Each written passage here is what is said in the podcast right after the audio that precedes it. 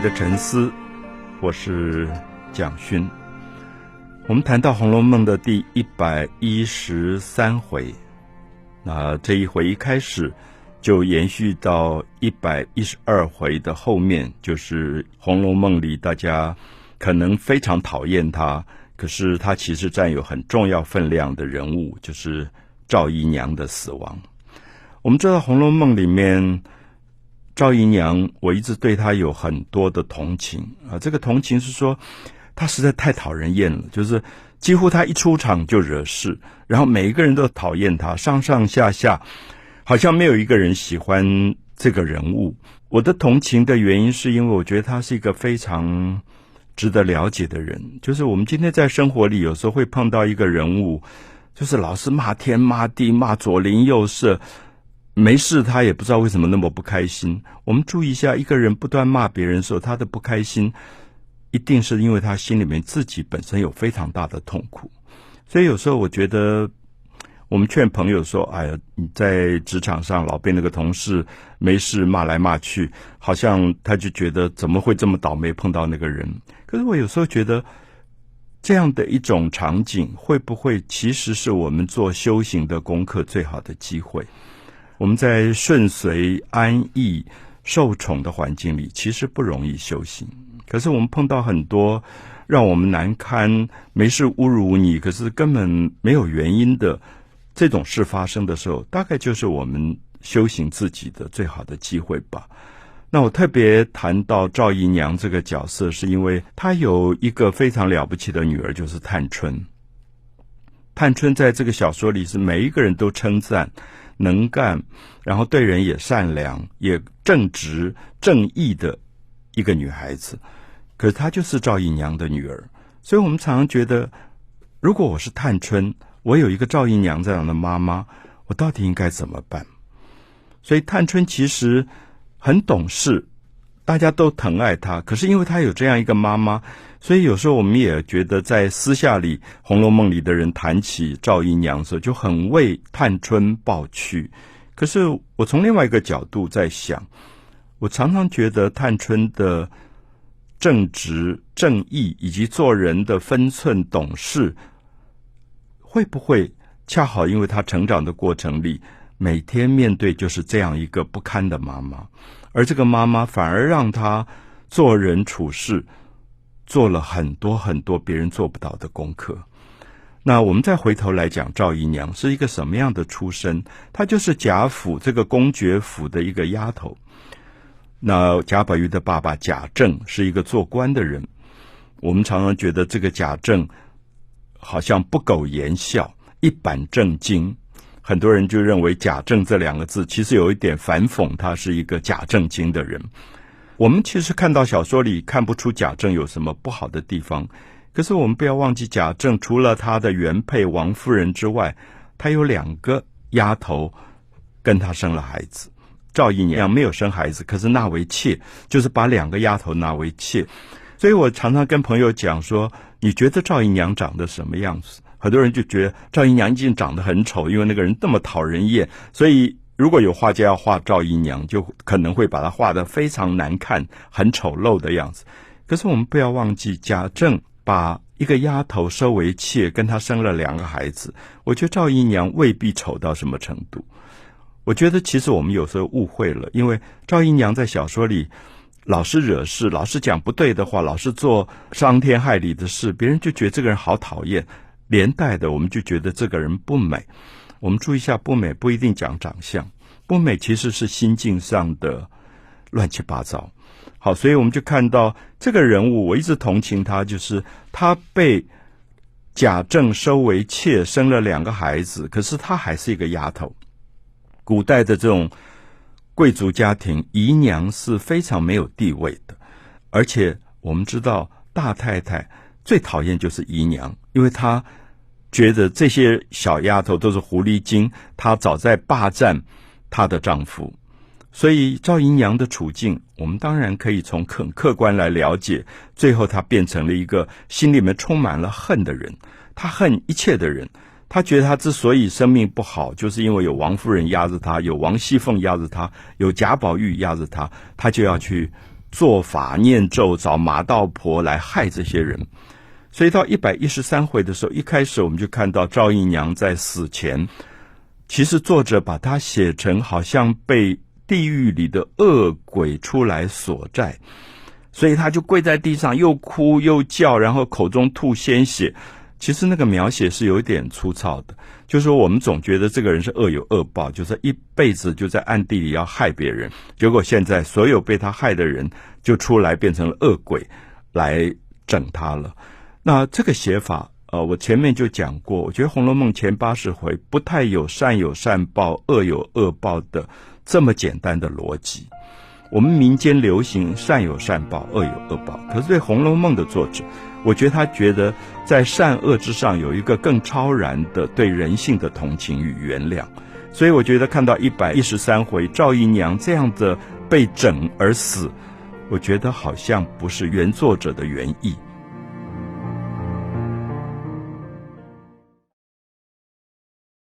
美的沉思，我是蒋勋。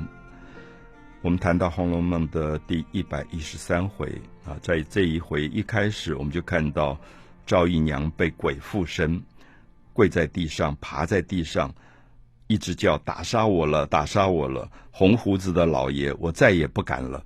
那好像是城隍爷，或者是这些城隍庙里面的判官小鬼来开始折磨他了。那这是民间的信仰，民间觉得一个人你老害别人，有一天你就会落到这样的下场。可是我还是觉得，如果大家拿这一段跟前八十回比较，前八十回的作者对人有好大的悲悯，那个悲悯是说，即使有一个人不断害我，不断害我，我可能也恨过他，可是有一天，我还是不会希望这个人受到这样的下场。如果我觉得那个我一直恨的那个人，忽然跪在地上，口中一直叫饶，然后说：“那城隍老爷、红胡子老爷来折磨他。”我大概还是会不忍。我不知道听众们了不了解我的意思，就是说，我觉得《红楼梦》的前八十回有一个对生命受苦的基本的同情，所以他不愿意任何一个生命受苦。那贾宝玉不应该受苦，薛宝钗不应该受苦，赵姨娘同样，她是一个生命。也不应该受苦，这是我写《围城》中》的一个基本的观点。因为我觉得《红楼梦》很像《金刚经》，它其实是一部佛经的写法。所以我们看到第一百一十三回，赵姨娘被别人说这个人是毒心害人啊，心里面好像有恶毒的心，老在害别人，所以被阴司拷打死了。这样的一个说法，让我们觉得《红楼梦》好像忽然。有一点跟前八十回对不起来，前八十回那种对人的巨大的包容，忽然落于褒贬了。那同时在一百一十三回，我们再继续看到赵姨娘死掉之后，就轮到了王熙凤了。王熙凤的一生也是有很多对人的算计，最明显的就是尤二姐的死亡。王熙凤的丈夫贾琏纳妾。偷偷的娶了尤二姐，事情被王熙凤知道以后，王熙凤心里有很多的恨，恨她的丈夫在外面搞了一个小三，恨她的丈夫这样的事情都不通知她，所以她就用她的聪明算计，把尤二姐骗进大观园，最后折磨而死。尤二姐吞金自杀的。所以我们看到一百一十三回，在赵姨娘受到阴司报应死掉之后，接下来就是让你觉得王熙凤老在梦里面见到尤二姐。可这一段写的比较好的原因，是因为尤二姐还是很善良，尤二姐还是关心王熙凤，说你要好好把身体养好啊。可惜我已经死了，我如果活着，我一定好好照顾你。我们知道尤二姐真的是这样的人。所以这一点，我们看到有一点可以接到八十回之前，尤二姐的善良是她始终觉得世界上没有坏人，即使她最后被王熙凤害死，她还是觉得好像这是我自己的前世作孽，我要来我了我的债，其实跟王熙凤无关。我觉得《红楼梦》的原作者最重要的主旨认为，我们来到人间，我们多多少少会受到侮辱、灾难、受苦。可是，东方的哲学认为，那是我上辈子可能欠了什么人的，我这辈子心甘情愿，我就来还，我把该还的还完，我就走了。所以这个时候，我们就会觉得他不是把抱怨放在身上，更不是把恨放在身上。他觉得抱怨跟恨不能够了你前世的债。好，所以。在这一段，我们看到写到王熙凤的跟尤二姐的对话，我觉得比赵姨娘的部分写得好。可是基本上一百一十三回还是觉得有一点落入善有善报、恶有恶报这样的一个因果逻辑。那这个因果逻辑一定要小心，因为它有点太过简单。可是有一段就写到王熙凤在病重的时候，刘姥姥来了。大家知道，这个乡下老太婆曾经在前八十回出现过两次，这是她第四次来。第一次来是第六回，家里穷的没有饭吃，最后想说碰碰运气吧。到一个富贵人家，好像好几辈子以前结过亲的，现在试试运气。就她运气也很好，见到了王熙凤。王熙凤那天大概心情也特别好，就帮助了她，也给了她二十两银子。那第二次来，贾母还招待了刘姥姥。所以王熙凤是偶然接济了一个穷人。王熙凤不见得是一个这么善良的人，可是好像偶然有一天你走过。路上看到有一个残障的乞丐，你忽然动念，觉得不忍，然后给了他一些钱。那么《红楼梦》的作者一直相信这种善意有一天会报应在你的后代身上。所以王熙凤在临终的时候，刘姥姥来了，那她交代刘姥姥说：“你帮我到庙里求求，如果还能活着，让我多活一活，因为舍不得女儿。那如果我走了，你一定要帮我照顾我的女儿。”那这个讲到了。比较重要的一个关键，就是第五回里面就曾经有写到王熙凤最后的女儿乔姐被害的时候，是刘姥姥出面救了她。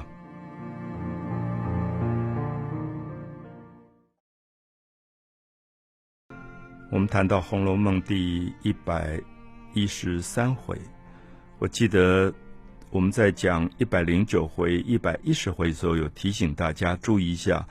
一百零九回《红楼梦》里，迎春死亡；一百一十回贾母死亡；一百一十一回鸳鸯死亡；一百一十二回之后，妙玉被抓走，大概也落不了死亡的下场。我们就看到《红楼梦》进入一个阶段，就是一个人一个人的死亡。当然，我们知道说死亡是所有人的结局，可是《红楼梦》的后四十回。到了一百零九回之后，用这样的方法接连不断的写人的死亡，会觉得有点太快。那个太快也让你感觉到好像有点急于赶快把小说做一个结束，所以也许读起来会有一点不满足。特别是到一百一十三回，一百一十三回我们看到王熙凤病重，到一百一十四回她的死亡。这里有一个问题，就是很多人已经在讨论《红楼梦》第五回在预告王熙凤的命运的判词当中讲到的王熙凤，她的结局其实并不是这么简单的一个生病死亡的现象，因为有一个谜语在王熙凤的判词里，大家始终不太容易读得懂，就是一从二令三人木，一从。一二三的一顺从的从一从二令二是命令一二三的二命令的令一从二令三人木啊一个人善人恶人的人然后底下一个木头的木那这个一直是一个谜语大家始终解不透啊一从二令好像是服从是命令。可是到后面，为什么出现一个三人木？人木讲的字到底是什么？我们看后来这个人木被解读出来是一个拼字法，是一个拆字法。人字边加一个木头的木就是修。所以现在一般学者认为，王熙凤最后的命运其实最悲惨是被丈夫休妻。那休妻，我们今天的解释可能是离婚，可是古代当然不是。一个男子休妻，这个太太是很惨的，因为表示说你不配做太太，所以休妻被赶回娘家，大概连娘家都会看不起这个女性。她跟我们今天离婚的意义是绝对不一样的。所以一从二令三人木。哭向金陵事更哀，就王熙凤哭着回到娘家，娘家在金陵，那事情非常的悲哀，所以没有写她的死亡，而是想写到她被休这件事。所以我们在想，《红楼梦》补写的这个人是不是没有猜谜猜对？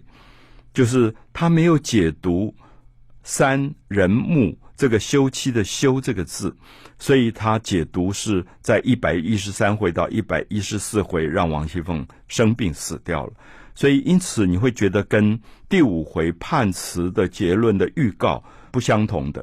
可是在这里我们看到，在判词当中，当然已经有预告说幸娘亲，幸娘亲，就幸好有这个母亲，幸娘亲，幸娘亲啊，就说很幸运，很侥幸。有这样的母亲，曾经偶然救济了一个乡村的老太太，就是刘姥姥，所以乔姐后来得救了。因为王熙凤死了以后，王熙凤的哥哥王仁，仁慈的仁，跟贾家的一些不孝子弟就开始打乔姐的主意，把王熙凤视为掌上明珠的宝贝女儿，准备把它。卖出去，甚至卖到妓院去，所以这当然是乔姐非常危机的一个时刻。而这个时候，刘姥姥把乔姐接走了，接到乡下。那从此以后，躲到乡下去的乔姐，虽然变成了一个乡下的妇人，那可能跟乡下人结了婚，可是至少她躲过了很多悲惨的命运跟灾难。那个是作者的暗示，就是说，因为你一生当中做过一点点。善意的事，对人曾经善意，所以有了一个好的后代的报应。那我们会发现一百一十三回后来的补写的作者跟第五回的写法啊有一点不同，所以在一百一十三回你会看到王熙凤在临终的时候抓着刘姥姥的手说：“我的命交给你了，姥姥，我的命交给你了，我的巧姐。”也是千灾百病，就这个小孩子很娇养长大，老是生病，也交给你了。所以刘姥姥当然就答应。所以王熙凤很奇怪，王熙凤其实有时候对人很凶、很霸道，可是她就是跟刘姥姥很有缘分。我常常在想，王熙凤这种女强人会不会觉得刘姥姥又穷又老又憨憨傻傻，捉弄她她都没有反应的。所以王熙凤没有防卫感。王熙凤这种人，如果觉得你精明，他就比你更厉害，要去害你。可是他大概觉得刘姥姥就是一个憨憨傻傻的人，他反而非常非常照顾刘姥姥。所以我有时候觉得人的因果跟缘分非常难解释。就是平常王熙凤不是这样对待人的，可是就对待刘姥姥特别好，而最后真的刘姥姥也救了她的独生女儿。